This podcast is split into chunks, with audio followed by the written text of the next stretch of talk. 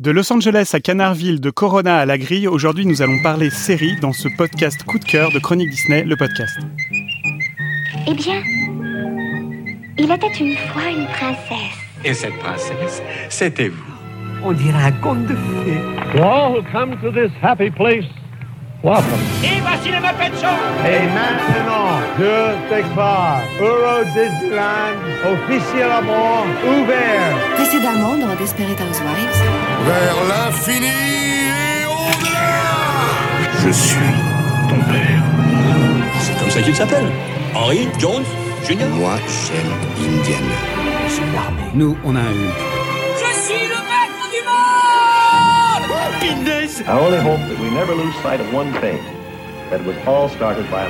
On chante, on danse, on chasse, on s'embrasse, on rentre à la maison, elle est pas belle la vie. Chronique Disney, le podcast. Bonjour et bienvenue dans ce nouvel épisode de Coup de cœur de Chronique Disney, le podcast. Autour de la table ce soir, j'ai réuni Léo. Bonjour. Franck. Bonjour. Victoire. Bonjour. Et notre mascotte vedette Grand Manitou, Laurent. Bonjour à tous. Ce soir, nous allons décider de parler de séries animées. C'est un sujet que je crois que c'est la première fois qu'on y consacre un podcast entier. Avant de commencer, je voulais vous demander euh, quel est votre rapport justement aux séries télévisées, euh, pas forcément que celles d'animation d'ailleurs, parce que c'est un, genre un peu plus restreint. Euh, vous êtes plutôt très série télé, pas du tout. Alors évidemment, avec les plateformes de streaming, on est inondé, on a beaucoup de choix. Est-ce que c'est un genre qui vous plaît particulièrement et est-ce que c'est quelque chose que vous regardez assez facilement? Alors moi, je regarde beaucoup beaucoup les séries télé, que ce soit animées ou live. Euh, je suis vraiment, euh, je suis toutes les saisons jusqu'à la dernière. Euh, vraiment, c'est c'est un média qui est fait pour moi. Et est-ce que tu as un genre particulier? Ah, bah, on aime bien les petits soaps, les petits soap opéras, la Desperate Housewives. Euh, des choses un peu dramatiques où on a vraiment envie de voir le prochain épisode ou la prochaine série, ou aussi les petites séries où on rigole comme How I Met Your Mother ou Friends. Euh, ça peut être n'importe quel genre, oui, en effet. Donc fan de drama comme Victoire. bon, et toi, Victoire, alors? Euh, Moi, c'est pratiquement euh, avec les films un des seuls euh, médias que je regarde à la télévision, en fait, parce que je n'ai pas les, les, chaînes de télé euh, chez moi. Je vis sans, sans TF1 et compagnie. Je ne regarde que des séries ou des films. Et donc du coup, j'ai des séries vraiment pour tous les moments. J'ai mes séries du matin, donc souvent ce sont soit des dessins animés, soit en ce moment, j'avoue, je re-regarde Once Upon a Time le matin en prenant mon café. Et euh, j'ai mes séries du midi aussi, vu qu'en ce moment je suis confinée, donc euh, je regarde un petit épisode le midi. Donc là, c'est plutôt un, un Friends ou une série un peu courte, un peu drôle comme ça.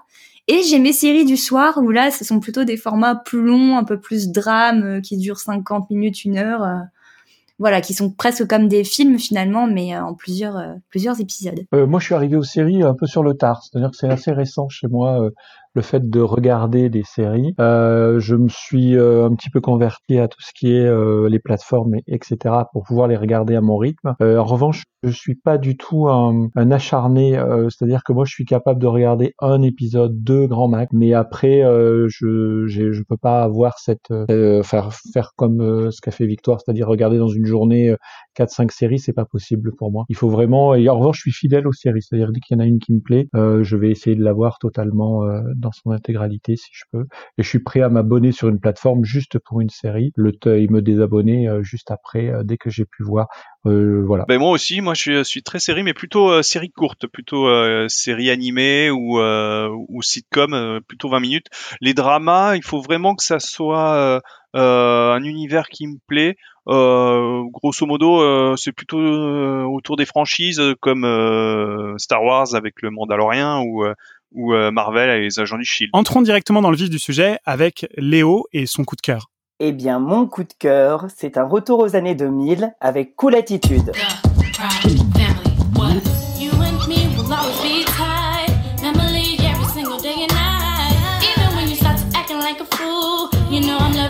single thing you do. I know that I can always be myself.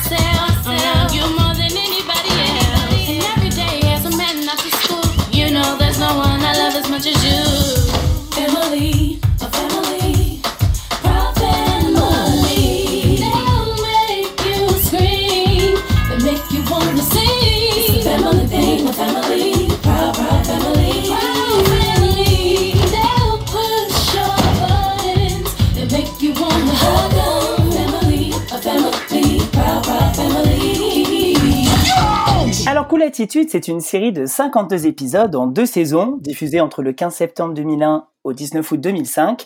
Une série qui a remporté un BET Award. Donc BET, c'est une cérémonie qui euh, représente l'afroculture. C'est créé par Bruce W. Smith. Ça vous dit peut-être pas grand-chose. C'est l'animateur de Jacques dans Tarzan, Pacha dans Cusco. Euh, et c'est une série donc la première à ne pas être diffusée, euh, pardon, la première à être diffusée sur Disney Channel, mais ne pas à être produite par Disney Television Studios ou Animations. Alors Cool Attitude, bah, ça suit les aventures ou mes aventures de la famille Proud, à commencer par Penny, c'est une jeune afro-américaine de 14 ans qui s'adapte à ses premières années d'adolescence, constamment gênée par son père Oscar, qui lui est un père surproducteur, hyperactif, immature, mais bien sûr très attentionné et qui essaye tant bien de mal de vendre ses produits comme Proud Snacks qui sont tout simplement immangeable. Donc il est marié à Trudy, qui est une mère vétérinaire, qui arrive à gérer boulot ainsi que les deux bébés, Bibi et Sissi, et qui a une relation tendue avec Sugar Mama, la mère d'Oscar, une grand-mère haut en couleur. Et qu'est-ce qui qu'est-ce qui t'a plu dans cette série euh, qui t'a donné envie de la partager avec tout le monde du monde alors, ce qui m'a plu dans cette série, déjà, faut savoir que c'est pas une des séries les plus populaires de Disney Channel. D'ailleurs, c'est une série qui a eu très peu de promos, si ce n'est euh, le clip fait par Destiny's Child, parce que c'est elles qui font le générique. Euh, c'est une série qui, pour moi, représente bien la famille moderne, avec euh, pas mal d'histoires vraiment importantes, non seulement sur l'afroculture, mais également sur pas mal de positivité, montrer les côtés positifs de la famille, toujours avec des gags. Et euh, les moments qui pour moi sont les plus importants, c'est pas mal d'épisodes qui essaient d'enlever justement euh, tous ces stéréotypes, surtout, surtout sur les musulmans, qui surtout après le 11 septembre 2001 avaient pas surtout la, la plus grande côte. Donc euh, c'est vraiment des épisodes. Euh, pardon? Parce que la famille, la famille est musulmane? Alors non, mais il y a pas mal d'épisodes en fait où les voisins sont de communauté musulmane, où il y a un nouveau voisin qui a qui a par exemple, euh, je sais pas moi, qui a des problèmes, euh, des problèmes, euh, par exemple, d'intégration. voilà, d'intégration, problèmes pour marcher, etc. Donc je trouve que ça, ça montre vraiment les, les bons côtés entre guillemets de, de l'américain moderne. C'est un genre de Cosby Show 2.0 et animé en fait. Exactement, c'est ça. C'est un peu un Cosby Show, comme ça peut être aussi un Prince de Bel Air fait par Disney. C'est destiné à plutôt quelle tranche d'âge ou c'est vraiment tout public et familial? Bah, comme tout un peu dans, Disney Channel, c'est très familial et bon, ça peut toucher forcément les, les 12, les 12 pardon, à 16 ans, mais tout le monde peut regarder, il euh, n'y a pas d'âge. D'accord. Est-ce qu'il y a des épisodes ou des choses qui t'ont particulièrement marqué dans cette série? Ça peut être, je sais pas, euh, l'animation euh, enfin, moi personnellement, je l'ai jamais vu, euh, je connaissais pas. Oui, en effet. Alors une des choses qui m'a le plus marqué, en effet, bon, l'animation, elle est soignée, mais c'est une animation télévisée, donc c'est pas ce qu'on retient le plus. Euh, après, c'est vraiment euh, voilà les running gags, par exemple, avec le père qui essaye absolument de faire marcher son business et forcément ça ne marche pas. Et de voir les bons côtés, je crois que c'est encore aujourd'hui la seule série animée qui montre une femme euh, donc de couleur. En plus de ça, en étant le personnage principal et qui, en plus de ça, a une mère qui, elle, fait ramener l'argent dans la maison. Donc, c'est assez novateur et, est plutôt euh, est plutôt cool quoi de voir ça dans une série Disney.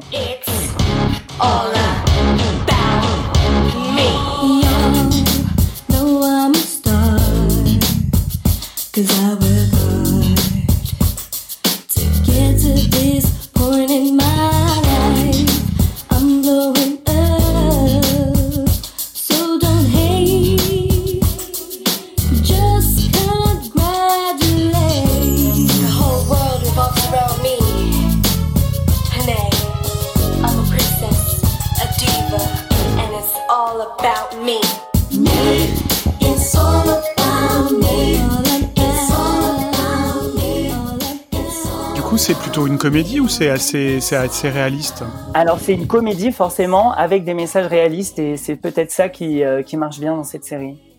Il y a, y a une représentation LGBT ou pas du tout? Euh, oui, alors il y a forcément, on le, on le dit pas en plein nez comme on le dit aujourd'hui, mais il y a forcément des personnages où on se dit ah peut-être que et il y a un épisode justement qui parle aussi de, de l'homosexualité sans vraiment parler d'homosexualité, mais on le comprend bien vite quand des personnages euh, secondaires, hein, C'est quelle année Ah. déjà ta série? Parce que j'ai pas. C'est euh, de 2001 à 2005. Ah oui, c'est euh, enfin s'il y, a- s'il y a déjà une représentation LGBT, c'est très avant-gardiste pour l'époque quand même. hein. Ouais, bah elle était déjà avant-gardiste pour pas mal de choses. Et euh, est-ce que du coup dans cette série il y a des choses qui euh, que t'as trouvé euh, de moins bonne facture ou, ou est-ce que c'est des choses qui pourraient faire que bah, on, passe à côté Moi je- j'avoue très sincèrement j'en avais jamais entendu parler euh, et je n'ai jamais eu la curiosité. Alors après je suis pas je suis pas vraiment euh, la génération Disney Channel donc forcément euh, je suis un peu passé à côté de toutes ces séries là. Mais euh, est-ce que toi sinon il y a des choses tu penses qui sont moins abordables pour le grand public euh, dans cette série là et qui pourraient faire en sorte qu'on soit passé à côté? Alors oui, totalement. En effet, bon déjà c'est très marqué années 2000 pour les Américains. C'est vrai que parfois le le spectateur français, il y a peut-être deux trois choses qu'il va pas comprendre ou pas mal de références qui sont vraiment très américaines. Après, euh, bon, euh, on passe, on peut passer totalement à côté, comme on peut passer à côté d'une autre série télévisée euh, animée euh, Disney. Après, c'est vrai que il y a deux trois points négatifs. Bon, on peut pas forcément avoir une série euh, 100% parfaite, mais c'est vrai qu'il y a quand même pas mal de stéréotypes qui déplaisent, surtout comme par hasard. Et d'ailleurs, le créateur euh, n'en a pas forcément parlé. Encore aujourd'hui, il a un peu du mal à en parler. C'est du fait que euh, forcément, bah, les plus riches, ils sont forcément euh, euh, plus clairs, et les plus pauvres ou ceux qui sont euh, forcément ceux de la rue ou qui parlent fort, c'est vraiment des personnages qui sont très très très euh, dark de, de peau.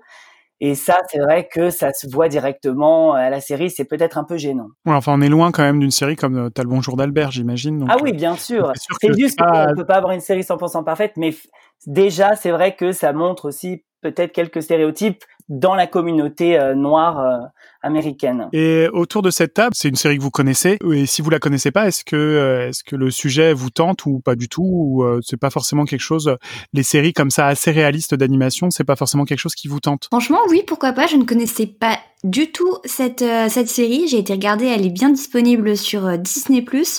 Donc, euh, comme en plus, il y a qu'une saison, franchement, je pense que je vais me la noter pour mes épisodes du, du matin. Et je vais peut-être la recommander aussi à mon copain qui, lui, est très friand de séries d'animation euh, comme euh, American Dad, euh, Un Family Guy. Exactement. Donc, euh, je sais pas si c'est exactement ce type-là, mais voilà, là, en ce moment, il est dans Gravity Falls. Mais peut-être après qu'il ait fini Gravity Falls, euh, pourquoi pas lui recommander ça aussi. Ça va faire plaisir à Franck, ça. Ah, Gravity Falls, oui, clairement. Mais euh, euh, elle n'est pas complète sur Disney+. Je crois qu'il y a qu'une saison. Il y a, ouais, il y a que la saison 1. Ouais, c'est ça. Mais il y en a, il, y a- il doit en manquer une ou deux saisons, je crois. Léo, est-ce que tu sais si c'est disponible sur d'autres formats ou distribué Alors sur, euh, encore bah, sur Disney malheureusement, pardon. Alors malheureusement, c'est une des rares séries euh, qui n'a pas été distribuée en DVD par Disney. Après, on peut retrouver Cool Attitude, le film qui est sorti, donc qui est le un des premiers Disney Channel Original Movies, je crois, euh, en animation à être sorti. Et euh, donc celui-là, on peut le retrouver en DVD. Par contre, en France, euh, on peut pas s'attendre à, à jamais le trouver. Par contre, en effet, la saison 1 est sur Disney+, qui est quand même déjà euh, pas mal. On espère qu'elle va pas être supprimée. Toi, Laurent, ça, ça te donne envie ou tu passes ton chemin? Alors moi je connaissais de, je connaissais euh, de nom mais je passe mon chemin. C'est vraiment pas le genre de, de série qui m'attire. Tout ce qui est euh, bah, ce que tu, ce que tu citais euh, Victoire, American Dad, tout ça. C'est vraiment des choses qui ne m'attirent pas. Je suis très très loin de tout ça. Et toi, Franck, j'imagine que tu l'as certainement vu. Alors vu non, euh, la série, je connais de nom et j'ai vu le film euh, que j'avais trouvé sympathique, mais j'en garde pas un grand souvenir. Euh, mais euh, par contre, euh, il- je vais peut-être euh, me remettre à le regarder quand ils vont, parce qu'ils vont faire une suite en fait. Euh, pour Disney+. Ah, trop bien. Donc euh, je me mettrai peut-être à le remettre, à le re-regarder à ce moment-là. Ah bah c'est c'est plutôt une bonne nouvelle. J'imagine que ça fait plaisir à Léo parce que a priori c'est quelque chose qui t'a bien marqué et qui t'a qui t'a vraiment beaucoup plu. On va laisser Los Angeles, on va rester euh, dans un dans, dans, dans un pays fictif euh, et on va aller direction la ville du canard le plus riche du monde avec le choix de Franck. Oui, donc moi j'ai choisi le reboot de la bande à Picsou. C'est le plus grand boss de toute la ville, Picsou, Picsou. C'est le plus puissant de tout Canardville, Picsou, Picsou. Il vaut des milliards en or, en dollars,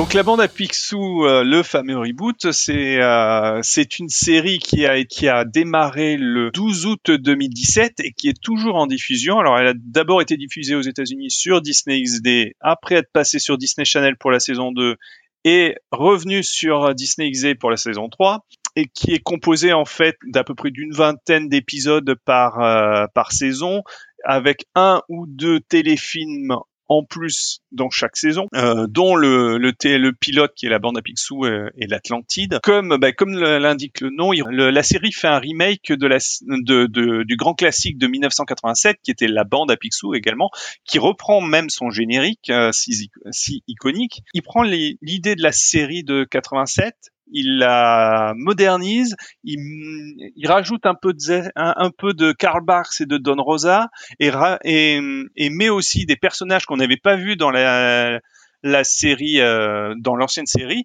Et, ça, donne quelque chose de très moderne, très euh, très fun, très coloré, très plein d'aventures et surtout avec un humour euh, adulte vraiment extraordinaire. Ce qui est bien par rapport à la, à la, la précédente série, ce qui change, c'est que déjà les, ne, les trois neveux ont une personnalité euh, différente, euh, comme c'était le cas d'ailleurs dans euh, une autre série euh, de canards, qui, pour ceux qui connaissent, c'était Quack en vrac.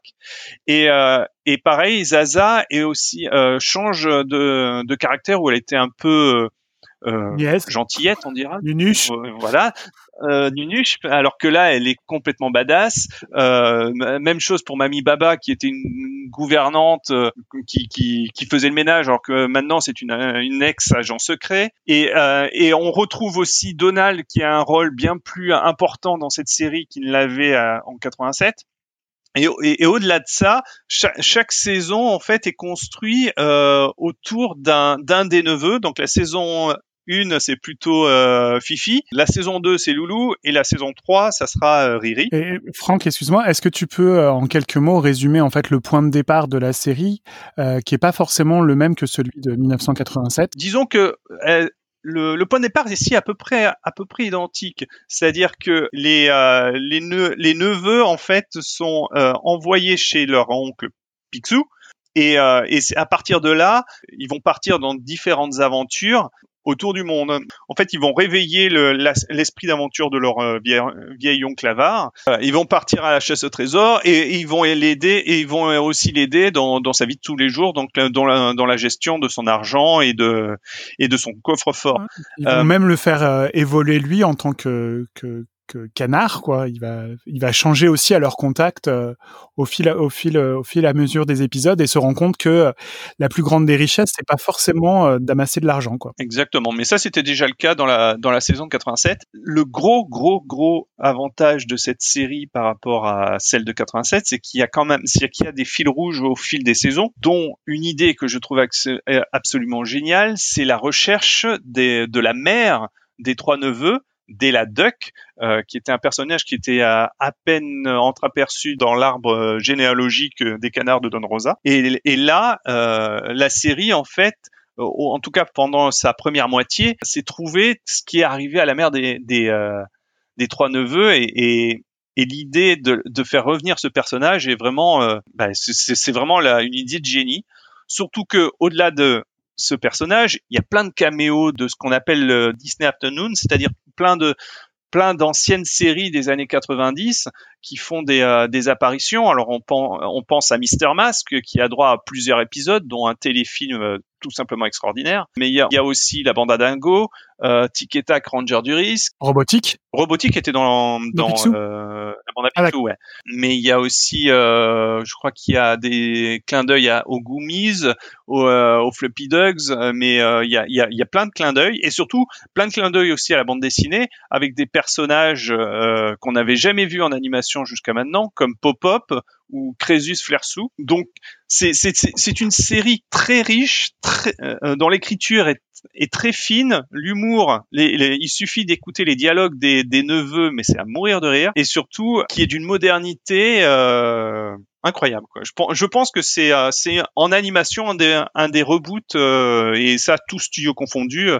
les plus réussis. Est-ce qu'il y a des passages qui t'ont particulièrement marqué sans forcément trop spoiler parce que là pour le coup euh, on peut pas tout révéler parce que là c'est la, la deuxième saison est enfin les deux premières saisons sont disponibles sur euh, Disney+.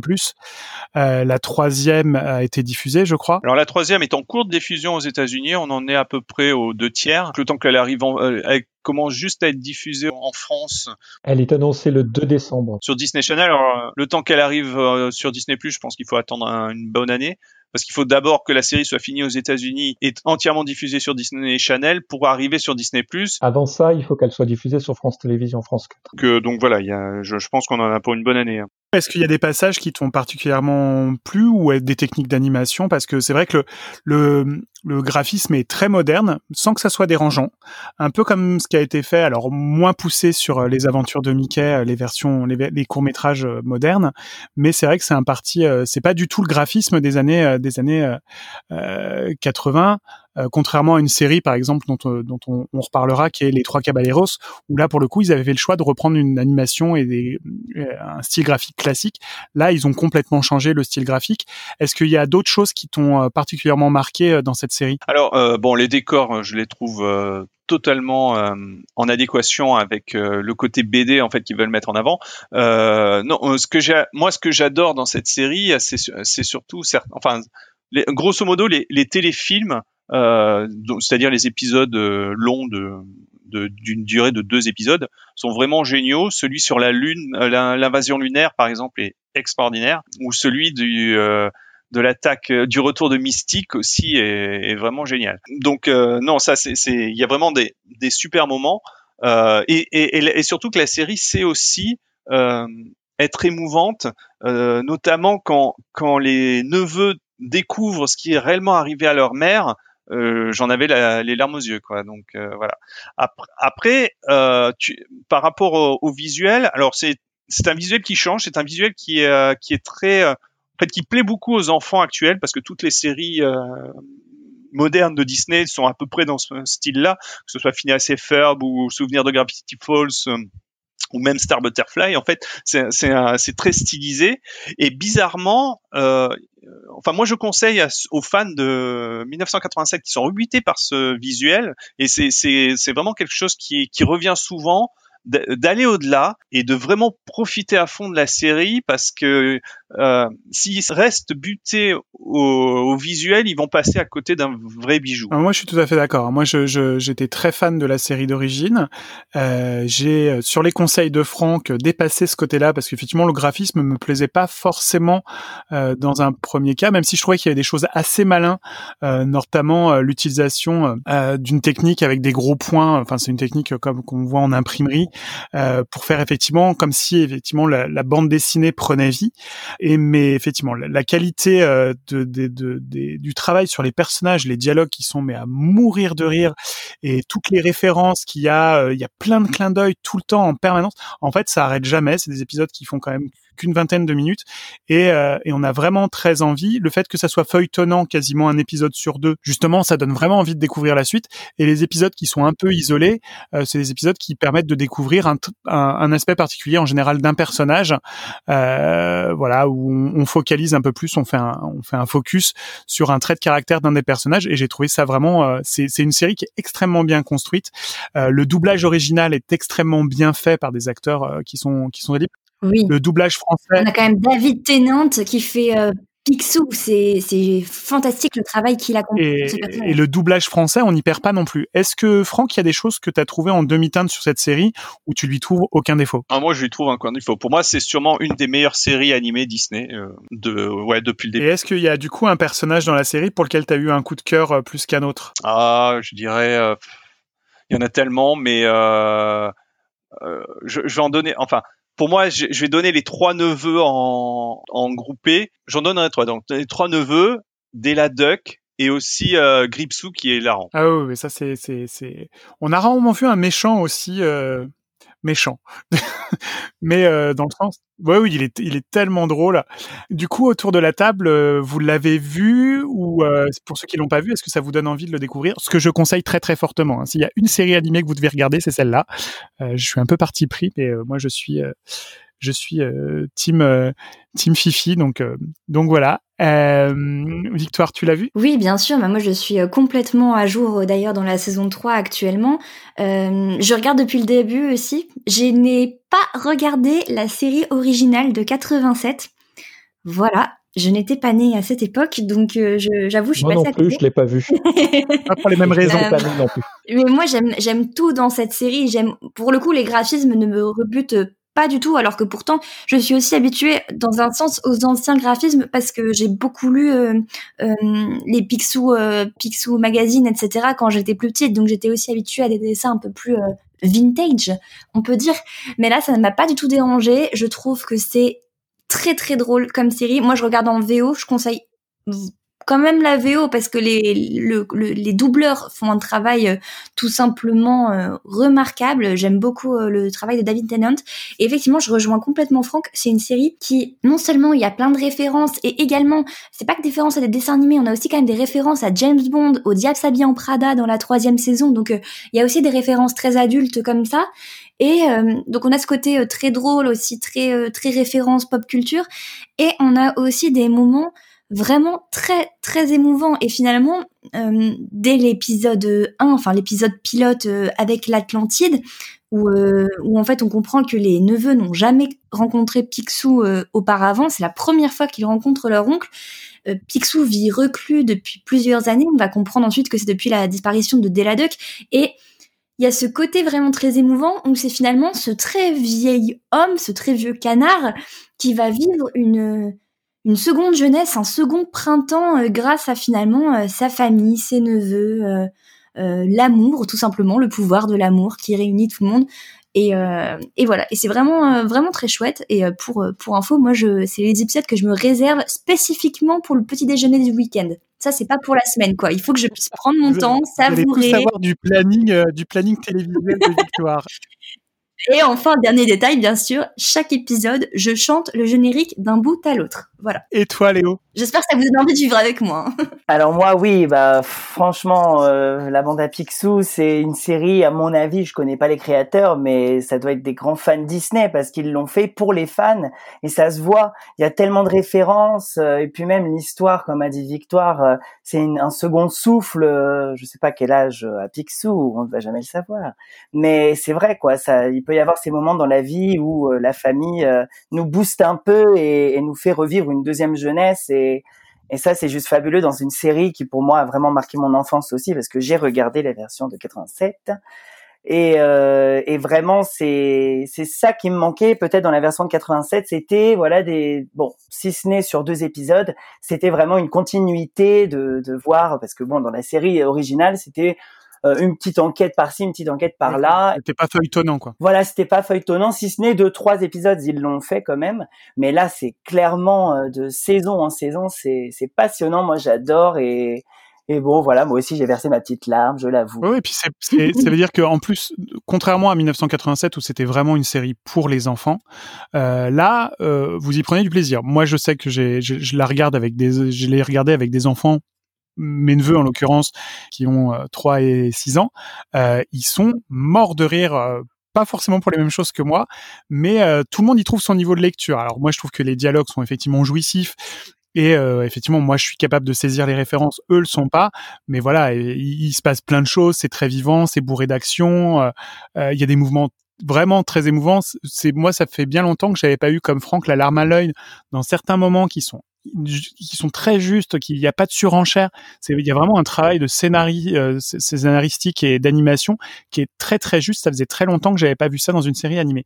Et toi, Laurent, alors fan ou pas fan? Alors, alors moi, bah, vous avez tout dit en fait. Moi, je suis ultra fan. Euh, je ne connais pas la série originelle. Hein, de, euh, j'étais passé complètement à côté. Tu n'étais pas né, Laurent. Euh, je l'ai décou- Tu n'étais pas né, Laurent, c'est pour ça. J'étais- pas né, euh, du moins pas dans cette dimension-là. Et donc euh, j'ai découvert cette série et moi je voudrais juste insister parce que vous, je suis parfaitement d'accord avec tout ce que vous avez dit. Et effectivement, je pense que c'est euh, la meilleure série euh, Disney, Disney, ça c'est clair. Et ça me coûte de le dire puisque je voudrais défendre mon autre série après. Mais euh, il y, a un truc sur lequel je voudrais moi insister, c'est son côté irrévérencieux. Elle se permet des. Euh, tu disais euh, Fred qu'il y avait deux, deux, plusieurs niveaux de lecture. Effectivement, les adultes, c'est jouissif pour les adultes, notamment la la charge qu'elle mène contre Facebook, ah oui. contre son patron, ah oui, exact. contre les réseaux sociaux, contre le, le exactement, ouais. qui, qui, est un grand méchant en fait, mais qui est un ado attardé. Euh, euh, vraiment, c'est, mais c'est, c'est, il y a une irrévérence, mais même contre Disney aussi, il se moque un peu de tout. Je trouve que les, les dialogues sont formidables. Et tu parlais, euh, Victoire, du générique. Moi, le générique aussi, j'ai trouvé que heureusement ils nous l'ont pas changé. J'ai eu peur de ça. Ils ont gardé exactement. Bon, ils l'ont fait réenregistrer, c'est sûr, mais ils l'ont gardé. Et il y a quand même la grande interrogation que je garderai euh, toujours vis-à-vis de ce générique que j'adore, c'est que euh, ils ont inversé Riri Fifi Loulou. On dit, quand vous écouterez le générique, euh, dans le générique, on dit pas Riri Fifi Loulou. De mémoire, on dit Fifi Riri Loulou. En plus, Et, ça euh, n'a aucun sens parce que Fifi, c'est l'enfant du milieu. Ben oui, je comprends pas pourquoi ça a euh, été changé. Alors peut-être que c'est une histoire d'allitération dans le dans la et de musicalité, j'en sais rien. En tout cas, ça m'a toujours euh, interpellé. Et euh, et pour revenir sur ce que disait Franck, moi aussi dans les personnages, je pense que les neveux, mais c'est un, ça vous fait presque aimer les adolescents. Hein. Ils sont mais absolument incroyables. Ils sont une, surtout, euh, ils, ils, ils sont complémentaires, mais ils sont, euh, ils sont tous un petit peu, euh, on peut le dire, hein, barjots. Euh, euh, celui, euh, il faut m'aider, c'est celui qui est euh, avide d'argent, Loulou. qui n'a Ah, que, Loulou. Loulou. voilà, sont pour les loulous. qui veut, ouais, qui veut absolument lui, alors lui son objectif de vie, mais, mais je trouve que c'est d'une irrévérence incroyable. Son objectif de vie, c'est d'en faire le moins possible et d'amasser le plus d'argent possible. Euh, ce qui n'est pas du tout le cas de son, son oncle. hein. Son oncle, lui, est très très, euh, lui pour lui l'argent, oui, pour lui l'argent facile, c'est tout sauf quelque chose de bien. Et ce loulou, mais il est absolument incroyable. Et quand il interagit avec il est, euh, euh, je, enfin, je trouve absolument, euh, absolument merveilleux. Et ce, trio-là, cette idée de, leur avoir fait des caractères différents, ce niveau de, finesse, on parlait tout à l'heure de, de, de des, versions. La version française est absolument remarquable. L'écriture est, est, est, est vraiment euh, d'une justesse et d'une fine, fine- finesse qui, qui, moi, me fait adorer cette série. Donc, euh, oui, oui, je la conseille. Et, si vous ne l'avez, et si vous êtes sur des vieux schémas en vous disant, oh, on m'a changé le visuel aussi, oh là, j'ai envie de, j'ai envie de dire, euh, presque vous la méritez pas, mais forcez-vous, passez un, deux épisodes et vous allez voir que vous allez en devenir mais fan absolument de complètement intégral. Je pense qu'on peut, on peut. Enfin, je, je pense que celui qui critique cette série en l'ayant vu, hein, j'entends bien, parce que ceux qui critiquent la série sans l'ayant vu, euh, euh, bah, tant pis pour eux. Euh, bah, je pense qu'il peut pas être né. Hein, pas Oui, enfin moi je l'ai fait voir à des gens qui connaissaient la série originale et qui en avaient gardé un fort souvenir d'enfance ou qui comme Victoire sont des grands fans de- des bandes dessinées de, Karl Barks ou de Donna Rosa et ils sont devenus accros au premier épisode. C'est-à-dire que et, et pour rebondir sur l'histoire du générique, le générique en fait est vraiment parfaitement intégré aux épisodes, hormis que voilà il est cultissime, mais vous verrez au fur et à mesure, des fois il y a des petites surprises comme ça où le générique change un Oui, petit des peu. fois, euh, des fois, il s'adapte au thème. C'est Et très drôle. C'est toujours, Et savoureux, voilà, en et fait. c'est vraiment, vraiment une intelligence. Enfin voilà, il y a plein de petits euh, euh, surprises. La ville est remplie de joie, d'amour, d'espoir, et tous les cadeaux sont là. Foi de canard, les cloches sonnent, et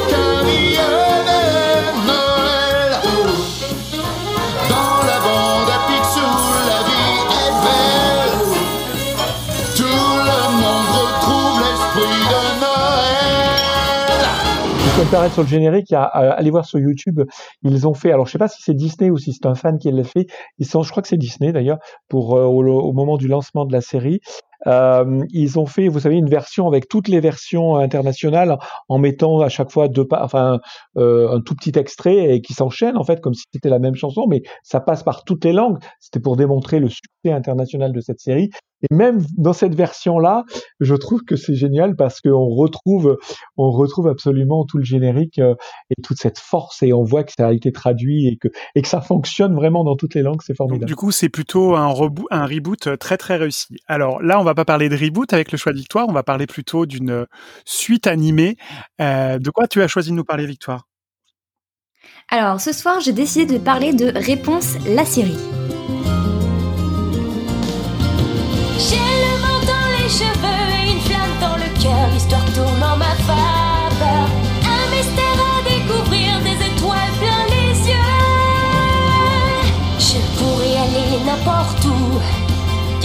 De l'air est merveilleux. Loin, c'est mon. Le vent dans les cheveux.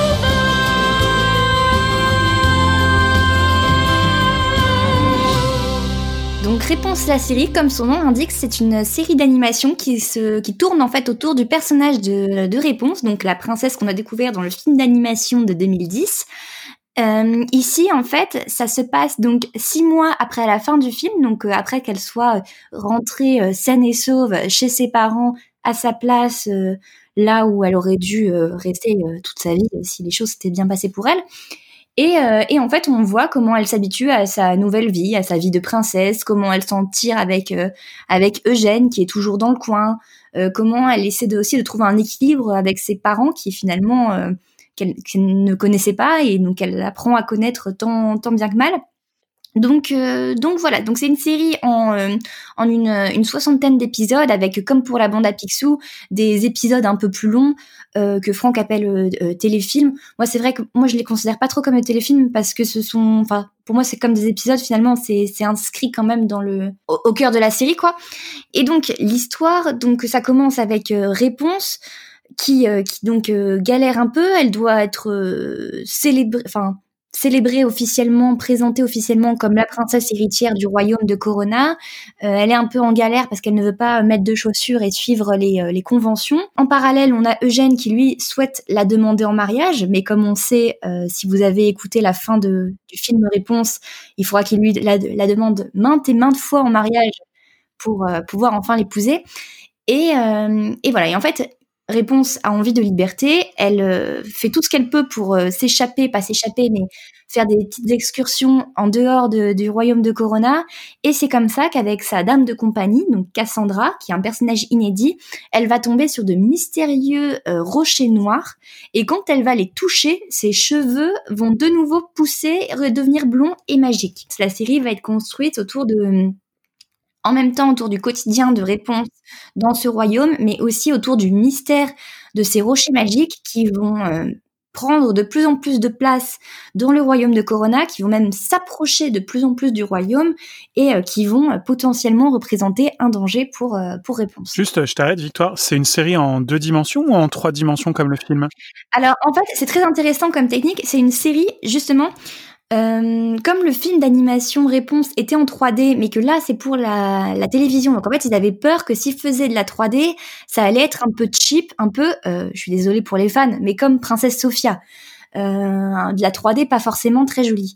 Et donc là, ce qu'ils ont fait, c'est qu'ils font de l'animation euh, par ordinateur, mais avec des dessins aplatis, ce qui donne un effet un peu bah, en 2D tout simplement. D'accord. Voilà, donc c'est euh, c'est une technique qui, euh, qui fonctionne très bien, mais par contre du coup qui peut euh, je pense comme la bande à Picsou, mais pour une autre raison, vraiment rebuter euh, au niveau visuel, parce que du coup, ça n'a rien à voir absolument avec le film d'animation euh, Réponse. On n'est pas du tout sur la même charte graphique, sur le même design. il faut peut-être un peu de temps d'adaptation. Moi, j'adore. C'est une série que vraiment j'ai trouvé très fraîche parce que déjà j'aime J'aime les trucs de princesse, hein, au cas où vous l'auriez pas compris avec les autres euh, épisodes et mes recommandations. C'est une euh, série du week-end ou pas? Bien sûr, c'est une série que je me réservais pour le week-end, évidemment. Et, euh, et voilà, et c'est très frais parce qu'on a ce côté réponse qui euh, finalement n'a que 18 ans, qui est un peu une ado un peu naïve qui, Puis qui est- qui elle, elle a vraiment qui est jamais sortie. En fait, le seul trajet qu'elle a fait ça, de sa tour, au, sa tour. au royaume est terminée. C'est vrai qu'elle a rien mais quand elle a mis le nez dehors, c'est que ça quoi. Elle, elle est- voilà, donc elle, elle est très, euh, c'est quelqu'un qui a envie de croire euh, en tout le monde, qui est très, qui a envie que tout le monde l'aime, qui est très, très gentil, toujours, euh, toujours en mode euh, excité pour tout, qui ne voit le mal nulle part. Et du coup, on a ce nouveau personnage qui est celui de Cassandra, qui va bien faire un, un bon pendant avec elle parce que elle, c'est la, la dame de compagnie, mais qui en fait est aussi la fille euh, du garde, euh, du capitaine de la garde royale. Et elle, elle, rêve de rejoindre la garde royale, sauf que c'est une fille, mais elle, elle adore se battre et elle est beaucoup plus cynique. Elle adore euh, se moquer d'Eugène, qui lui aussi a un caractère du coup développé. Il est moins, c'est moins seulement le, charmeur qu'on avait dans le film d'animation Réponse, c'est aussi un, bah, un gars qui parfois est un peu lourd, qui est parfois aussi à côté de la plaque, mais qui veut vraiment faire de son mieux pour pour Réponse en fait, parce qu'il l'aime vraiment euh, énormément. Et donc, euh, donc voilà, donc la série, en fait, au, au fil des trois saisons, c'est pareil, il y a un, film, un fil conducteur par, euh, par saison qui va à chaque fois nous, nous emmener un peu plus loin que, que Corona. Euh, la différence, c'est que même si ça se suit d'une série, d'une saison à, l'autre, euh, il faut vraiment, enfin, il y a vraiment un fil rouge entre l'épisode 1 et l'épisode final de chaque, de chaque saison.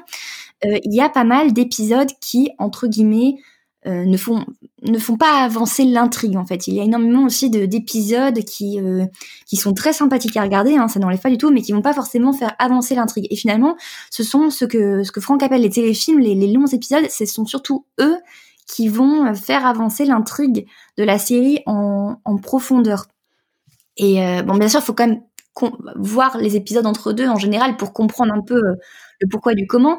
Mais euh, mais voilà, donc ça peut ça peut peut-être aussi être rebuter certaines personnes, mais grâce aux personnages qui sont tout simplement savoureux, parce que j'ai parlé de Cassandra, mais il y a aussi Lance, Lance, qui est qui est un ancien orphelin et qui a connu euh, Eugène à l'orphelinat. Euh, du coup, ils étaient voleurs ensemble et du coup, il revient. Donc, il va y avoir aussi ce duo avec Eugène qui est très sympa. Il va y avoir des, des, personnages qui vont évoluer. Euh, il y a Variant aussi, qui est un jeune, euh, un jeune ingénieur qui vit dans un village pas loin de Corona, qui va devenir très proche de Réponse. Donc voilà, donc on a tous ces personnages-là qui sont très sympathiques. Les aventures sont aussi plutôt plutôt malignes. Alors c'est pas autant plein de références que la bande à Picsou, mais il y a vraiment euh, des intrigues. euh, c'est un peu à tous les niveaux. Il y en a où c'est tout simplement euh, soit gentil avec les autres, soit tolérant et ouvert, avec des messages un peu, j'ai envie de dire simplistes, mais qui fonctionnent très bien pour un public enfantin et qui se regarde quand même bien en tant qu'adulte. Et des épisodes vraiment beaucoup plus sombres sur les les responsabilités, sur euh, sur la jalousie, sur euh, sur euh, aussi la, la la maternité, enfin la filiation, le fait de qui sont tes parents, d'où tu viens, est-ce que ça définit euh, ce que tu es? Euh, réponse, la série va aussi introduire une mythologie propre au royaume de Corona, parce qu'il va y avoir euh, des méchants tout à fait terrestres, mais il va y avoir aussi un grand esprit maléfique qui va apparaître dès le milieu à peu près de la saison 1, qui est euh, Zan Tiri. Euh, voilà, donc il y a un grand esprit qui peut s'incarner dans plusieurs personnes. Donc, euh, donc voilà, c'est quand même un, un univers assez assez développé, plutôt intelligent, avec des personnages très agréables et surtout, surtout, on a la chance en VO. aussi en VF dans une moindre mesure, mais surtout en VO, d'avoir vraiment l'intégralité du casting original qui est de retour pour euh, cette série d'animation. Donc on a euh, Mandy Moore qui fait réponse, Zachary Levy, et on a aussi de très bons, de très bons doubleurs pour les pour les autres personnages comme comme euh, Cassandra qui est doublée par euh, Eden Espinoza. Euh, voilà, donc on a vraiment des, des bons un bon casting. Et au niveau des anciens personnages, est-ce qu'on retrouve, euh, je ne sais pas, alors Pascal, j'espère que oui, et euh, les collectionneurs, le, le collectionneur de petites licornes? Bien sûr, lui aussi, il est là. Euh, en fait, c'est drôle, c'est qu'il y a beaucoup des vauriens qu'on avait rencontrés au, au- à la taverne du canard boiteux qui, euh, qui reviennent de façon plus ou moins euh, régulière. Donc, on a bien sûr Vladimir qui collectionne les petites licornes, qui est là, qui fait des, des petits, euh, des petites apparitions. On a aussi celui qui rêvait de de faire des cupcakes, qui va ouvrir sa boutique de cupcakes. Donc, euh, donc voilà, donc on a à la fois ces personnages-là, on a Maximus, Pascal évidemment, on a aussi euh, quelques petits, euh, quelques petites scènes avec euh, Gothel elle-même. Je n'en dis pas plus pour ne pas spoiler, mais elle est là aussi. Et on a euh, les parents de réponse, évidemment, qu'on apprend à connaître euh, un peu plus en détail. Et est-ce qu'il y a euh, une scène qui t'a le plus marqué ou un épisode qui t'a le plus marqué dans la série? La série est, est pas finie de diffuser, hein, je crois que la... Si, elle est, elle est finie. Elle est, euh, elle a été diffusée entre donc euh, 2017 et euh, 2020. Là, j'ai regardé l'épisode final là au printemps euh, 2020. Donc euh, donc c'est terminé. Donc c'est pas mal en plus parce que c'est un format, euh, enfin trois saisons. Hein, c'est des sont des épisodes de 20 minutes, ça se regarde très vite. Et, euh, et moi, il y a un autre truc que j'ai beaucoup aimé dans cette chance, dans cette, je fais un petit lapsus révélateur dans cette série, c'est qu'il y a pas mal de chansons et ce sont des chansons composées par Alan Menken et avec des paroles de Glenn Slater. Donc Glenn Slater qui avait déjà été parolier, il me semble, sur le film d'animation Réponse en 2010. Moi, la plupart, je les aime énormément. Bon, pareil, bien sûr, il y a du, il y a du bon, il y a du moins bon euh, selon, euh, selon les épisodes. Mais, euh, mais une des scènes qui m'a le plus marqué, c'était une scène en chanson. C'est, je n'en, dis pas trop pour ne pas spoiler parce qu'il s'agit du, du, de l'épisode final de la saison 1. Et, et donc, il y a un peu une montée en puissance, un crescendo avec beaucoup de personnages qui ont été blessés, on va dire, par, euh, par l'attitude de réponse ou euh, qui ont fait des mauvais choix et qui se retrouvent à potentiellement virer du mauvais côté. Et, euh, et du coup, il y a toute une chanson qui, qui exprime cette montée en puissance avant le, un peu le combat de la saison 1, le combat final. C'est Ready as I'll Ever Be. Donc en français, c'est plus près que jamais. Et, et c'est une chanson tout simplement formidable. Enfin, pour moi, c'est ma chanson préférée. Tout, tout, toute saison confondue de réponse, voire même tout Disney confondu tout court. Je trouve que c'est une chanson vraiment formidable et c'est même dommage qu'elle ne dure que deux minutes et quelques. Je la trouve trop courte. En fait, c'est un peu comme une- euh, un équivalent de, euh, de Des Sauvages dans Pocahontas, tu vois. C'est vraiment ce côté où euh, t'as plein de personnages qui vont chanter et qui vont venir ensemble pour le, le moment le- du combat final, tu vois. Ah oui, c'est très Broadway, quoi. Ouais, bah en fait, et justement, en plus, euh, l'interprète d'un des personnages est joué justement par un par, quel, par quelqu'un qui, euh, qui est euh, chanteur à Broadway. Donc, euh, voilà, donc c'est vraiment vraiment très bien interprété. tombez bas, pourtant croyez-moi, vous avez ce que vous méritez. Variant. Silence. Oui, j'ai le mauvais rôle, mais à qui la faute, la justice me sera accordée. Écoutez-moi. Il est temps d'avancer ou bien de reculer. Depuis longtemps, mon choix est fait. Alors je me battrai car je suis dans le vrai et je suis prêt, je suis prêt, je suis prêt. Je suis plus prêt que jamais.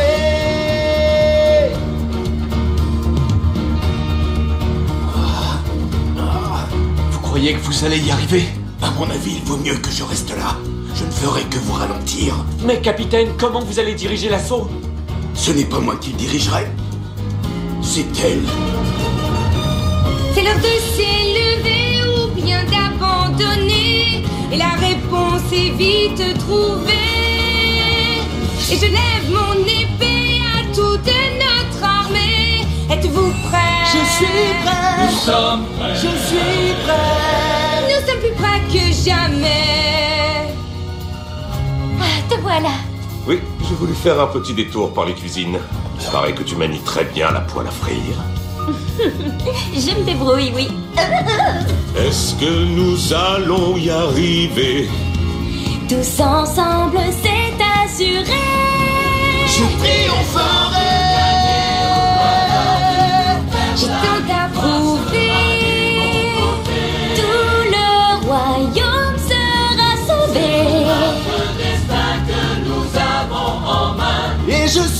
Suis prêt. Nous sommes prêts. Nous sommes prêts. Je suis plus près que jamais. Est-ce que du coup, à part le, le parti graphique qui a dit, tu as dit au début qu'il pouvait poser problème, est-ce qu'il y a d'autres choses que tu penses qui peuvent euh, dissuader les gens de regarder cette série euh, ou pas? Bah oui, pour moi le, le parti graphique c'est vraiment quelqu'un, je pense, enfin qui, si quelqu'un est très attaché au film d'animation de 2010 et qui a vraiment cette idée-là de réponse en tête, c'est vrai que ça peut ça peut choquer. Après, pour moi, il y a vraiment une logique. En fait, la logique derrière ces dessins, outre la dimension euh, économique, c'est qu'en fait, euh, ils se sont inspirés les animateurs des designs de Claire Keane pour euh, pour cette série. Et en fait, Claire Keane, donc c'est la fille de Glenn Keane, donc euh, très très grand animateur de Disney, qu'on ne va pas présenter, mais à qui on doit notamment la petite, enfin Ariel la petite sirène et la Bête, euh, voilà. Donc euh, un grand animateur. Et en fait, sa fille Claire Keane, euh, ce sont ses dessins qu'on voit dans la tour de réponse dans le film d'animation. Et donc du coup, comme la série euh, Réponse la série est censée être un peu aussi le journal intime entre guillemets de Réponse, il y a une certaine logique dans le fait que ce soit inspiré des dessins qu'elle est censée avoir fait. Je sais pas si c'est très clair Si, quand bah, je l'explique comme ça. Ouais, Si, c'est si, parfaitement c'est- clair. C'est très Ok. Donc, euh, donc voilà, non seulement ça s'explique d'une manière assez logique, mais ensuite, au, au fil des épisodes, moi, je me suis vraiment habituée et je trouve ça même plutôt joli, en fait. Euh, moi, j'aime beaucoup. Du coup, euh, en plus, ils mettent plein de nouvelles robes à réponse, ils lui font des petites coiffures et tout. Euh, moi, je suis désolée, je vis pour ça, finalement. Donc, euh, voilà. Et, euh, et bien sûr, dans un autre truc qui peut rebuter, bah, c'est ce que je disais aussi, c'est le fait qu'il y ait des épisodes qui, entre guillemets, euh, ne servent à, à rien.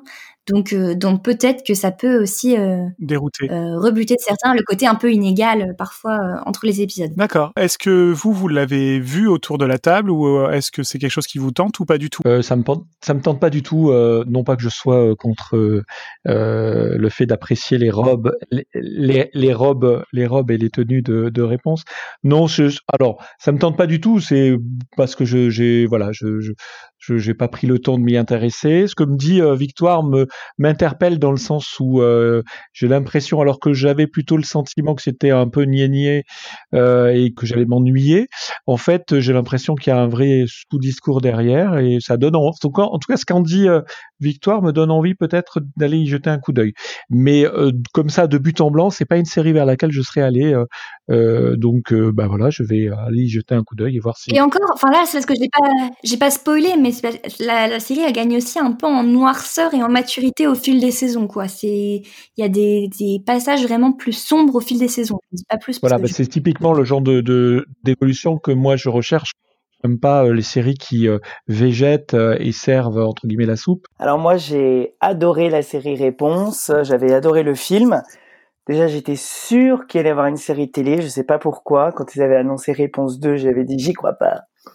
Et en effet, et en effet, euh, comme on dit, ça, comme vous avez dit, ça, ça devient de plus en plus dark parce qu'en effet, je pense aussi que Réponse, elle grandit, elle vieillit, Ouais. elle est de moins en moins naïve.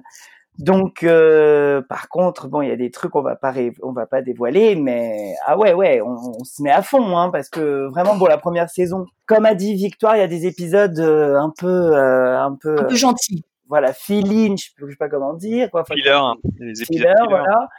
Mais c'est vrai que les téléfilms, ils sont top. Et quand on s'attache vraiment au personnage, il y a vraiment des, des moments. Il y a des vrais moments de tension dramatique, même celui du milieu de la saison 1, l'épisode 16, euh, le, le rôle d'une reine. Euh, celui-là, ce double épisode-là, il est particulièrement fort en émotion, quoi. Ah ouais, c'est ça. On s'attache vraiment au personnage tellement que quand il y a des révélations qui vont se faire, on est totalement choqué, quoi. On va demander l'avis de celui qui a chroniqué euh, les saisons euh, sur le site, euh, sur notre site euh, www.chroniquedisney.fr. J'ai chroniqué que les téléfilms, j'ai pas chroniqué les séries, mais euh, je suis d'accord, c'est une, une excellente série et elle est d'ailleurs, euh, je dirais qu'elle est symptomatique de, de des de la qualité que fait Disney euh, télévision animation c'est euh, depuis dix ans enfin depuis Phineas et Ferb en fait. De, des, des séries modernes bien écrites avec des personnages forts. Et euh, oui c'est moi le parti graphique je trouve ça euh, c'est à la fois frais euh, moderne mais avec un côté un peu vintage. Et euh, ce que j'apprécie aussi c'est les décors très euh, très renaissance, très. euh, Il y a un petit côté euh, Léonard de Vinci en fait dans cette série euh, par certaines des inventions. Euh, et puis bien sûr le- l'histoire qui évolue au fur et à mesure, qui, qui donne envie de d'en apprendre plus. Euh, je dois avouer que j'étais euh, estomaqué par la fin de la saison 2, quoi. Je, Ouais. je, Ouais, ouais, ouais, cliffhanger, euh, je, je, je m'y Totalement. attendais pas. Ah ouais, les, les six mois après à attendre ont Ah, été horribles. Vous, vous- vous me donnez vraiment très envie de, de, de m'y mettre et de découvrir. euh, ça, ce qui est un peu le but de ces podcasts, hein, c'est de se donner en, en l'envie de découvrir des choses sur lesquelles on n'aurait pas forcément été de, de prime abord. Euh, et en plus, si c'est joli bien, si c'est bien animé, euh, moi, c'est des choses qui me plaisent. Euh, du coup, on a vu une série originale, on a vu un reboot, une suite, et là, on va partir avec le choix de Laurent sur un spin-off. Alors mon choix s'est porté sur la série animée Tron la révolte. Caché tout au fond d'un ordinateur, il existe un autre monde. Son concepteur l'avait conçu pour des jeux vidéo. Mais ce monde devint bien plus que cela. Il appela cet univers la grille, une utopie numérique porteuse de promesses illimitées. Il se conçut également un avatar numérique appelé Clou, afin de l'aider à perfectionner le système. Et il s'appuya sur le héros, Tron, afin que ce monde demeurât libre pour tous les programmes qui le peuplaient. Mais emporté par sa soif de pouvoir, Clou trahit son concepteur. Fleet, sauve-toi. Tron contre-attaqua. Mais Clou était bien trop puissant et il l'oblitéra. Clou déploya son armée et prit le contrôle absolu. À présent, aux confins de la grille, un jeune programme a décidé que Clou devait être arrêté. Il s'appelle Beck. Pourrait-il être le nouveau trône?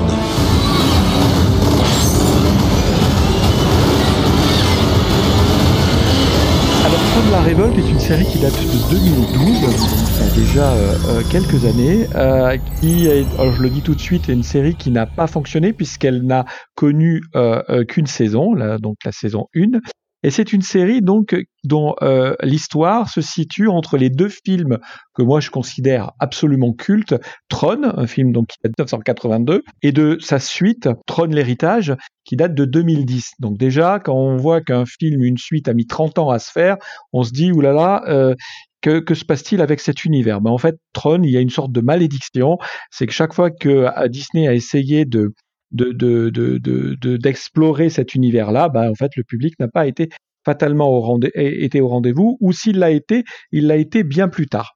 Alors, euh, je vous euh, dresse rapidement euh, l'histoire de, de, de, Tron la Révolte. Donc, Tron, l'histoire se situe entre les deux films. Euh, et donc, euh, on suit euh, la vie d'un programme qui s'appelle Beck, qui vit dans la ville d'Argon.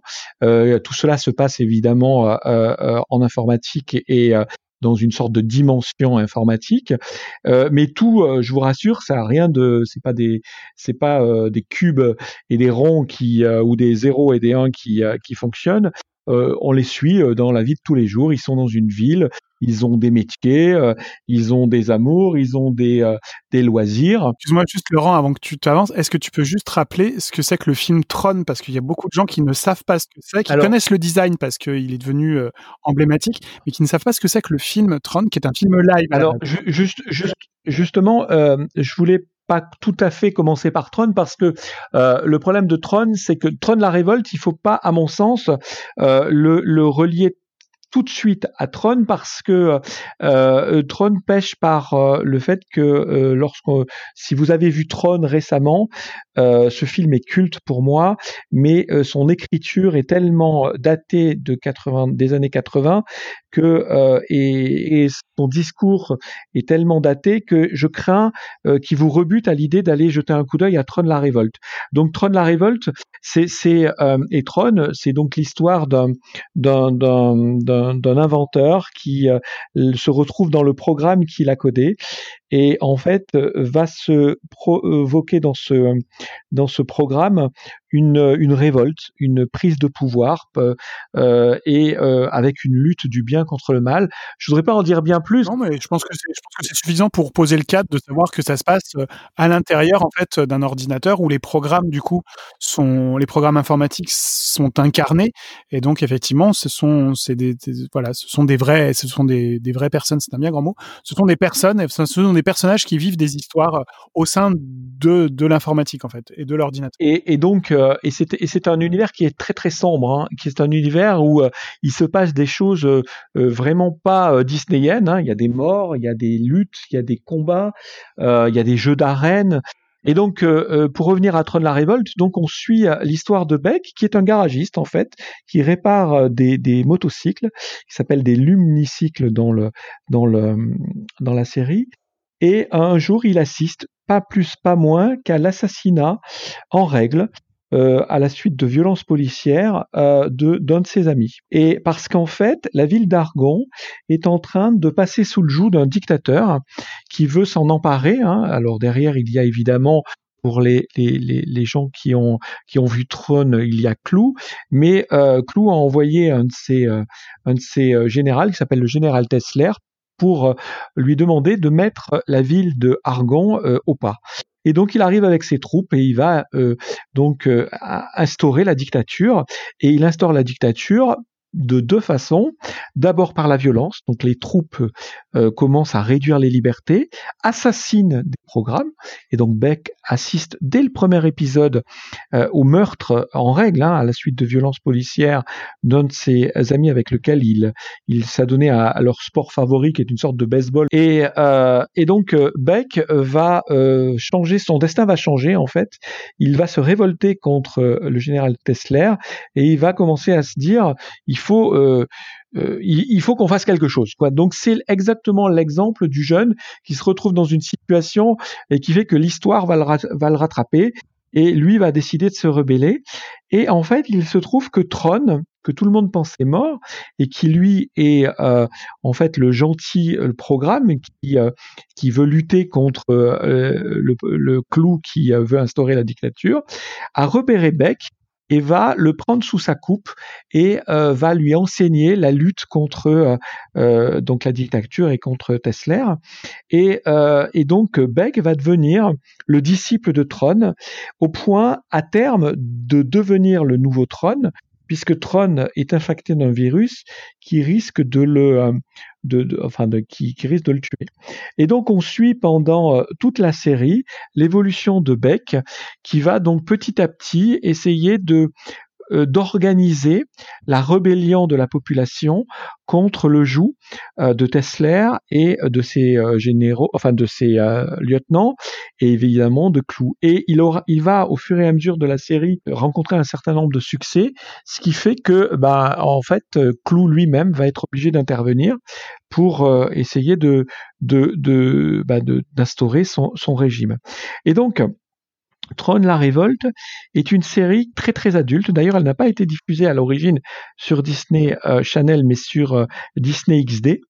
Et le problème, c'est qu'elle a été victime de la même malédiction que Tron et que Tron euh, l'héritage, c'est-à-dire que le public n'a pas été au rendez-vous tout de suite, et quand il a été au rendez-vous, il a été trop tard, si, si, bien que la série a été annulée.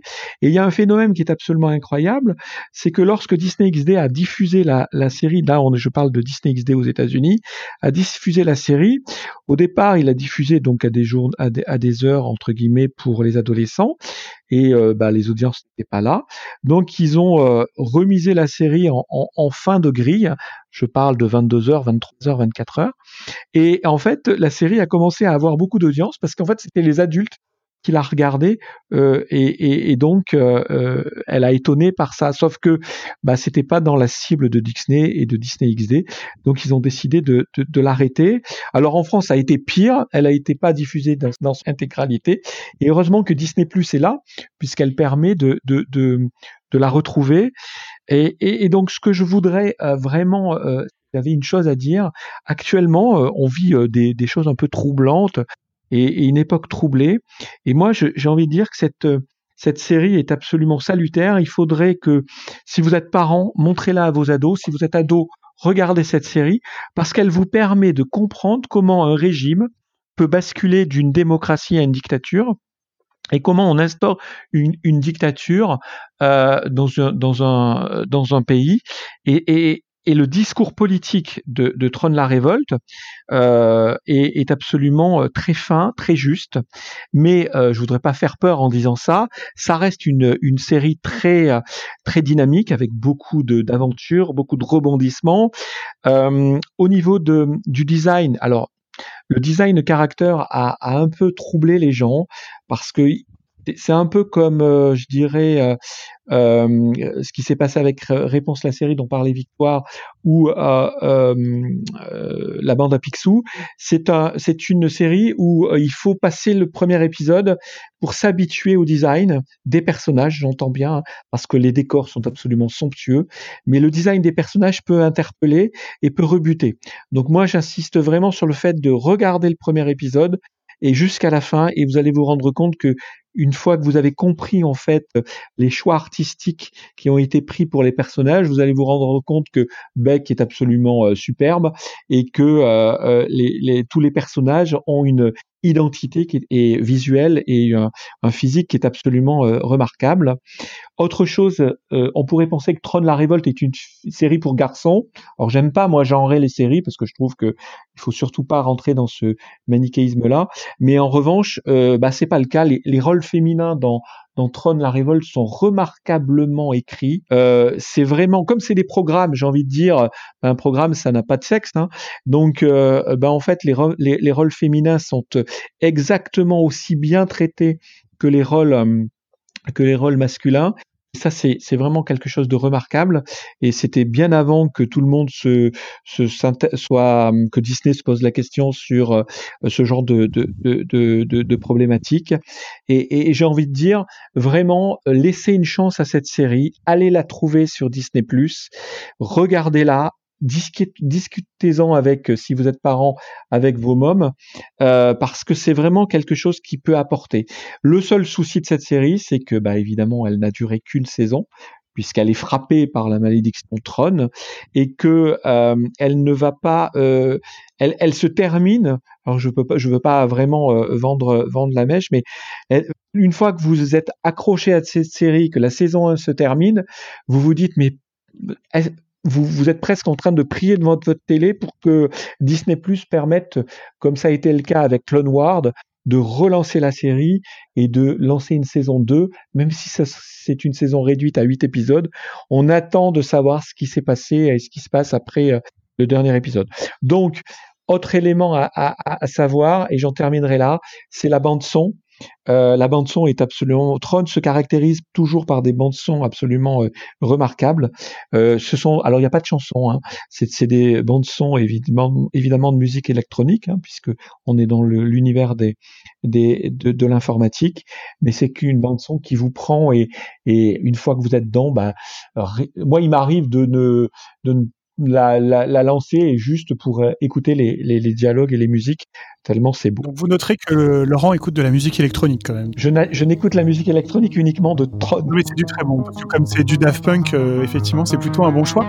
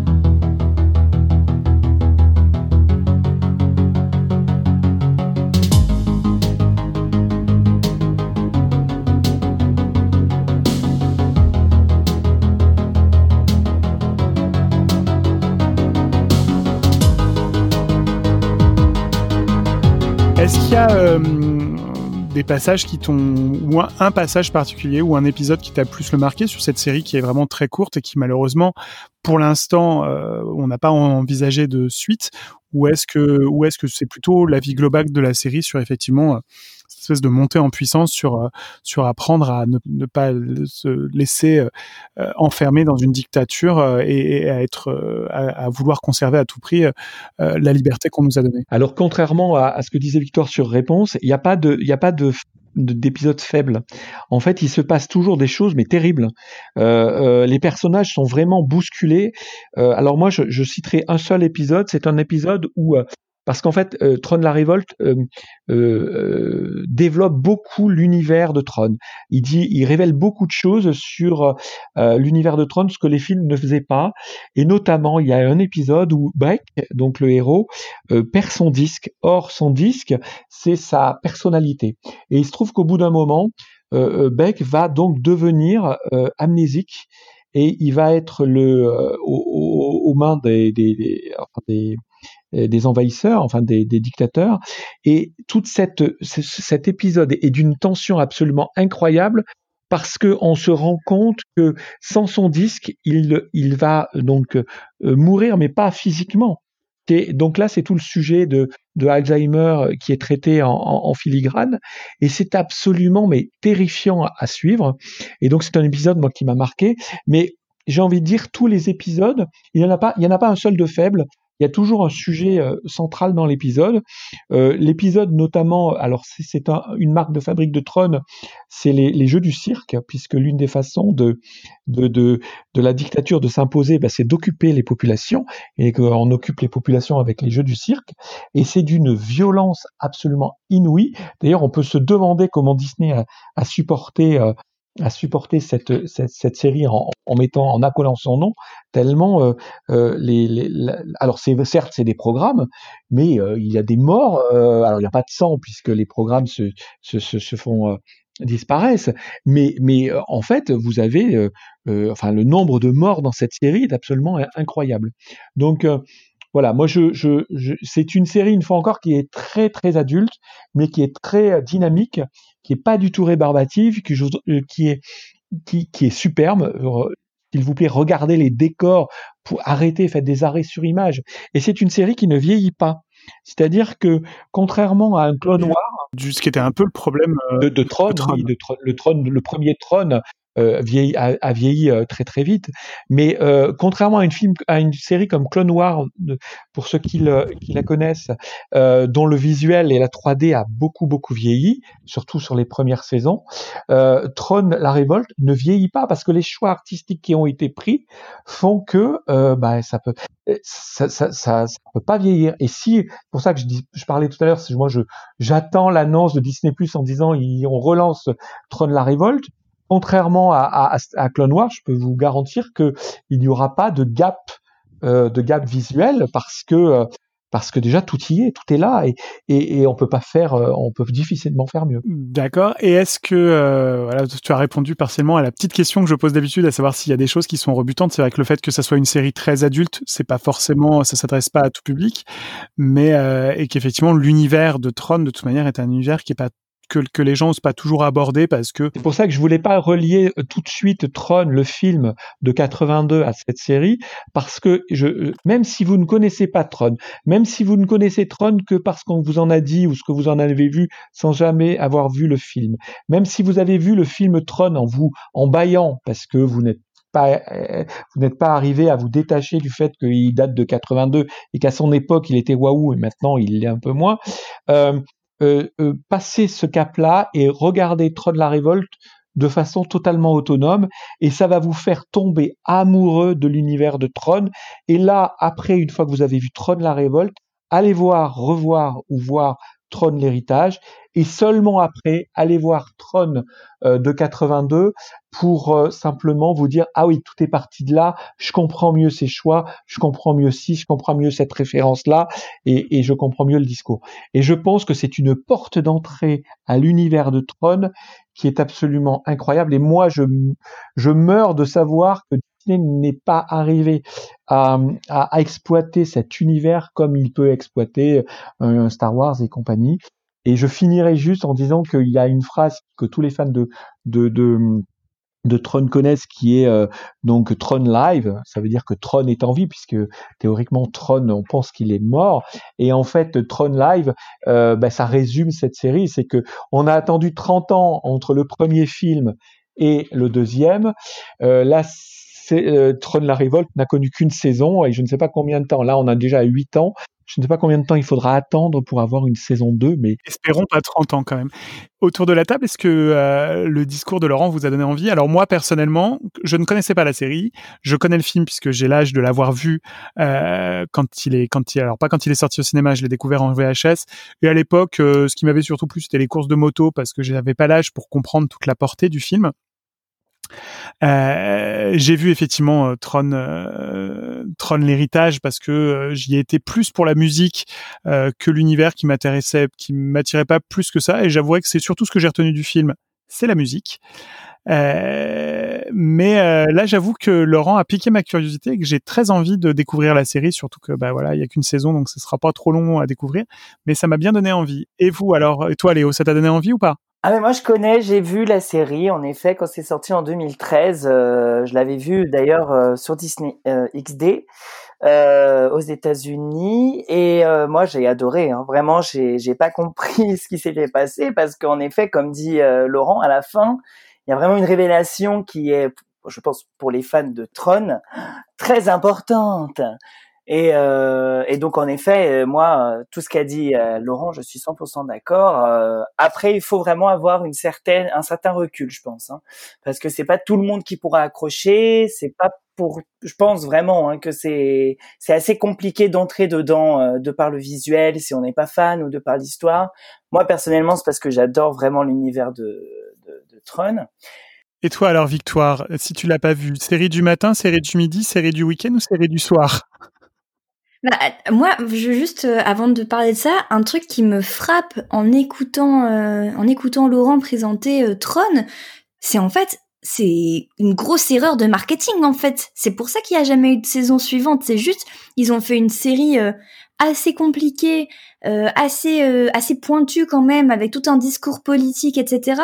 Sur en plus basé sur une franchise qui date des années 80 et ils l'ont poussé sur Disney XD. Enfin, mais que s'est-il passé, quoi? Je veux dire. Euh, Est-ce que vous pouvez expliquer? Parce que tout le monde ne sait pas que euh, fut un temps en France, il y avait plusieurs chaînes Disney, euh, estampillées Disney, et du coup Disney XD, ça s'adressait plutôt à quel en fait, type de public il, faut, il, faut, se rendre compte que Disney XD était l'une des chaînes qui était dans le giron de donc de Disney à l'époque et qui était une chaîne garçon, d'accord? Et euh, Disney s'était rendu compte ou pensait que euh, ils, étaient trop faibles sur la cible des garçons et que Disney Channel, les, garçons ne voulaient pas aller vers Disney Channel, si bien qu'ils ont donc développé un canal qui a été euh, en fait qui est un qui, ils ont racheté en fait une chaîne qui s'appelait Jetix, qui s'appelait pardon Fox Kids, qui est devenu Jetix le temps de la de la renommée, qui après est devenu Disney XD.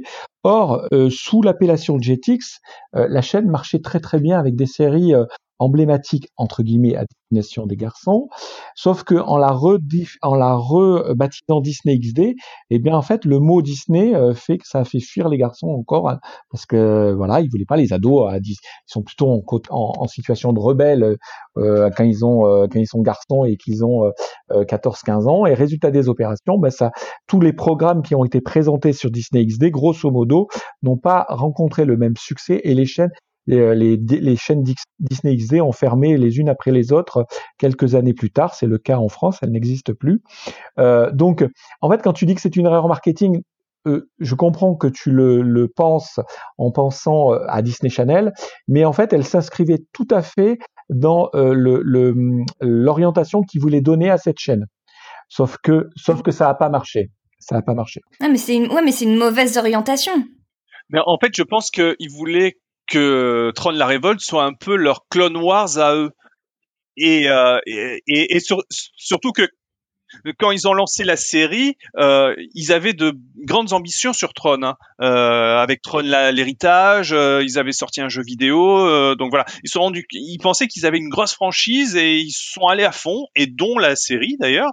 Et euh, mais malheureusement, bah, ça a pas pris. Euh, et en, et en bah, fait, surtout que en plus, la différence avec Clone Wars, c'est que c'est quand même basé sur la franchise Star Wars, qui avec la prélogie dans les années fin années 90, début années 2000, a permis ah aussi oui, de clairement. conquérir un nouveau non, mais, public. euh, Tron oui, oui, n'a jamais vraiment non, as- conquis as- de ils, ont, nouveaux ils ont fait un pari, ça c'est clair. Elle est aussi noire, vraiment, elle est aussi noire que Clone Noir hein, en termes de, en termes de propos, etc. Elle est aussi ambitieuse. Sauf que bah, euh, ce que tu fais avec une franchise qui est ancrée euh, qui est un succès, bah, va marcher. Mais ce que tu fais avec une franchise comme Tron, qui une fois encore est 30 ans entre les deux films, ça montre bien le, le, niveau. Et puis les deux films, alors ils se sont remboursés, mais ils n'ont jamais fait le Mmh. succès qu'ils auraient dû avoir. Euh, résultat des opérations, euh, bah, ça n'a pas fonctionné. Et, et, Disney y croit encore, parce que quand Disney euh, crée des attractions Tron dans ses parcs, quelque part, c'est pour se dire, on va remettre, il y a un pied dans la porte, on va essayer de l'ouvrir cette porte. Et au bout d'un moment, ça va marcher. Après, euh, il y, a, une dimension, il y a une dimension très affective et très euh, pop culture hein, dans Tron. Hein. C'est pas pour rien que c'est ce qu'on disait sur euh, l'épisode des coups de cœur sur euh, notamment Disney+. C'est pas pour rien que dans un des, épi des épisodes de souvenirs de tournage, il y a un épisode qui est consacré à Tron et le le le, le brocanteur, enfin voilà, le, le, monsieur qui présente, qui effectivement part à la découverte de ces reliques, explique qu'il y a vraiment une, sur ce petit film qui était vraiment, euh, enfin qui a été vraiment porté par Disney euh, à l'époque, où ils ont mis énormément de moyens pour créer cette espèce de révolution, qui est une révolution dans l'histoire du cinéma. Hein. Tron, c'est le premier film avec des images en trois dimensions distribuées au cinéma. Il a fallu tout inventer pour ce film. Euh, il y a vraiment comme Laurent Lay, une euh, des, gens qui sont vraiment euh, chez qui ça a été une claque et qui sont vraiment totalement fans encore aujourd'hui. Alors effectivement, ils n'ont pas réussi à... Parce que tu disais, il s'est passé 30 ans entre les deux films, entre la trilogie originelle de Star Wars et la, la seconde trilogie, donc on nomme euh, la prélogie, il s'est passé une vingtaine d'années. Oui, non, mais oui, mais c'est juste, c'est juste, moi, moi, je disais pas ça en tant que critique envers Tron du tout, parce que franchement, moi, pour le, pour le coup, ça m'intéresse beaucoup de voir cette série, mais, euh, mais je trouve ça assez navrant en fait, euh, d'avoir développé un programme qui a l'air vraiment très qualitatif. Franchement, euh, j'ai vraiment envie d'y jeter un œil. Ce serait une série du week-end, hein, évidemment. Euh, j'ai vraiment, j'ai vraiment envie d'y jeter, d'y jeter un œil. Et alors que pourtant, je n'ai vu aucun film Tron. Tron, tout ce que j'en connais, euh, c'est ce que j'ai joué dans Kingdom Hearts 1 et 2. Euh, voilà. Donc, euh, donc je ne je suis pas vraiment familière de cet univers-là, mais pour le coup, j'ai bien envie de regarder cette série. Et mais ouais, je trouve ça navrant en fait d'avoir euh, d'avoir développé quelque chose qui a l'air aussi cool et euh, vraiment de s'être planté en termes de cible quoi. On a un peu l'impression que en fait Tron, euh, enfin que Disney ne peut pas assumer son bébé. C'est-à-dire que ils, ont développé une, un univers qui, qui n'arrive pas à coller à, l'étiquette Disney et que Disney le, le l'handicap en fait. Peut-être que si Tron avait été sorti sur Cartoon Network par Lucasfilm, peut-être que Tron la Révolte en serait à 5, 6, 7, 8 saisons. Mais là, avec euh, sur Disney XD, euh, la chaîne s'est plantée. C'est possible. Euh, la, le, il faut se rendre compte qu'entre Jetix, le changement de chaîne, Jetix et Disney XD, l'audience a été divisée par 3 ou 4. Hein, parce que le, ils ont essayé de changer un petit peu la programmation, ah ouais. mais que le, bah, le Disney XD ne collait pas euh, à, à, ce qu'attendait le, le, public adolescent euh, masculin. Et, et, et, Tron, je pense que dans un autre environnement, c'est pour ça que j'ai beaucoup de d'espoir avec Disney Plus et que je me dis que ça peut toucher maintenant une population qui va y aller de façon euh, volontaire et, et, qui peut la découvrir. Et moi, j'espère la faire découvrir, mais mais voilà, mais je, ce que tu dis est tout à fait juste. C'est que on peut se dire que euh, euh, ils y ont cru et ils ont euh, et en fait il y avait tout un l'alignement des planètes n'était pas là et, est-ce qu'il le sera un jour pour Tron avec le label Disney? Je je peux pas répondre à cette question. Il, il parle quand même de faire un troisième film. Hein. Ah mais moi, si le troisième film, je l'attends, mais en plus euh, avec le casting qu'ils annoncent, franchement, je suis fébrile parce que j'adore. Euh, euh, et bien sûr, son nom m'échappe. C'est un peu comme euh, voilà, Jared Leto. et, et j'attends, j'attends avec impatience ce troisième film. Mais euh, j'en suis même pas à demander un film. Moi, je me demanderais que huit épisodes juste pour euh, poursuivre. Pour conclure la série. Pas pour la conclure, parce que Tron ne peut pas se, se, se terminer. C'est comme Star Wars. Ah non, puisque Tron Live. Oui, Tron. donc c'était live, c'est ça, parce que en fait, je voudrais quand même raconter, c'est qu'en en coulisses, on s'est moqué de moi parce que j'ai dit Tron Live, parce que je ne suis pas du tout anglophone. En fait, on doit dire Tron Live, c'est ça? En fait, en français, on dit Tron est en vie, hein, juste. Voilà, bah, c'est beaucoup plus simple. Et toi, Franck, du coup, euh, qui n'aime pas qui n'aime pas particulièrement en général les choses trop sombres et trop noires. Qu'est-ce que tu en as pensé de cette série? Bon, déjà, moi, je suis mais un, fan absolu de Tron, euh, et j'ai été fan absolu de Tron avant même Tron l'héritage. Donc, euh, moi, j'adorais Tron quand j'étais gamin. Euh, donc, la série est extraordinaire. Euh, je reviens pas sur le sur le propos et le récit et les personnages qui sont vraiment. Laurent a déjà tout dit. Moi, je vais mettre un un, un accent vraiment, mais alors à fond sur euh, l'image. Les, les, les euh, moi, le visuel, je le trouve, mais tout simplement splendide. Euh, le, les décors sont à tomber par terre. Le même le, les personnages, il y a il y a un côté en fait c'était un Paperman est assorti à peu près à la même époque. Il y a un petit air, euh, il y a un petit air, je trouve, et euh, par rapport au cartoon des Walt Disney Animation Studios. Mais euh, oui, le, c'est là encore, c'est enfin, c'est une autre preuve, mais totalement différente de la qualité de ce que fait Disney Télévision Animation euh, cette décennie. Et c'est encore une autre pépite. Donc euh, moi, je. Et puis il faut en profiter tant qu'il est disponible sur Disney Plus, parce qu'on sait jamais s'il ne va pas être enlevé du jour au lendemain. Pas ça. Parce que là, je, là, là, pour le coup, je, je vais, je, je, vais pétitionner si on, le retient. Ah oui, et vous, pouvez être sûr qu'il le fera. Bah, merci à tous les quatre, en tous les cas, pour vos coups de cœur. Euh, personnellement, ça m'a donné très envie, euh, comme régulièrement sur ce podcast, de découvrir des choses, puisque moi, je, j'ai pas vu autant de choses que vous, mais vraiment, ça m'a donné vraiment très envie de découvrir. Alors un peu moins le choix de Léo parce que c'est un peu moins mon truc, mais par contre effectivement réponse la série et euh, et la série Tron du coup me, me donne très envie et bien évidemment euh, j'attends avec impatience la saison 3 de, du reboot de la bande à Picsou. Traditionnellement on finit toujours en musique. On extrait euh, une des chansons de la Happy Playlist que vous pouvez trouver sur Spotify où chacun des membres de l'équipe de Chronique Disney a partagé justement ses coups de cœur musicaux qui lui donne la pêche, qui lui donne, euh, qui lui donne un peu, euh, un peu de joie dans, dans ces temps qui sont un peu troublés. Donc c'est, c'est les chansons qui nous mettent, euh, qui nous rendent la pêche. Donc aujourd'hui, du coup, j'ai, j'ai tiré au sort Laurent pour nous parler de son choix. Donc du coup, qu'est-ce que tu as choisi pour mettre dans cette playlist ah Oui, mais là, je vais pas oser le prononcer parce que c'est une, une, une chanson. Alors, aide-moi, Victoire. Est-ce que tu peux me donner le titre ou pas en anglais? Je vais essayer de pas chanter. C'est Life is an Highway c'est extrait de la bande originale de Cars et pour moi ça résume euh, l'amour des bagnoles, l'amour du voyage, l'amour euh, du rythme de la musique de, des États-Unis et je trouve que et du soleil aussi. Je pense que cette cette cette chanson a vraiment de quoi vous mettre la pêche. Eh ben merci à tous. Je vous dis à bientôt pour un nouvel épisode de Chronique Disney, le podcast, et on se retrouve très bientôt. À Au bientôt. revoir. like a road that you travel on. There's one day here and the next day gone. Sometimes you bend, sometimes you stand, sometimes you turn your back to the wind. There's a world outside every darkened door where blues won't haunt you anymore. Where the brave are free and lovers soar. Come ride with me to the distant shore.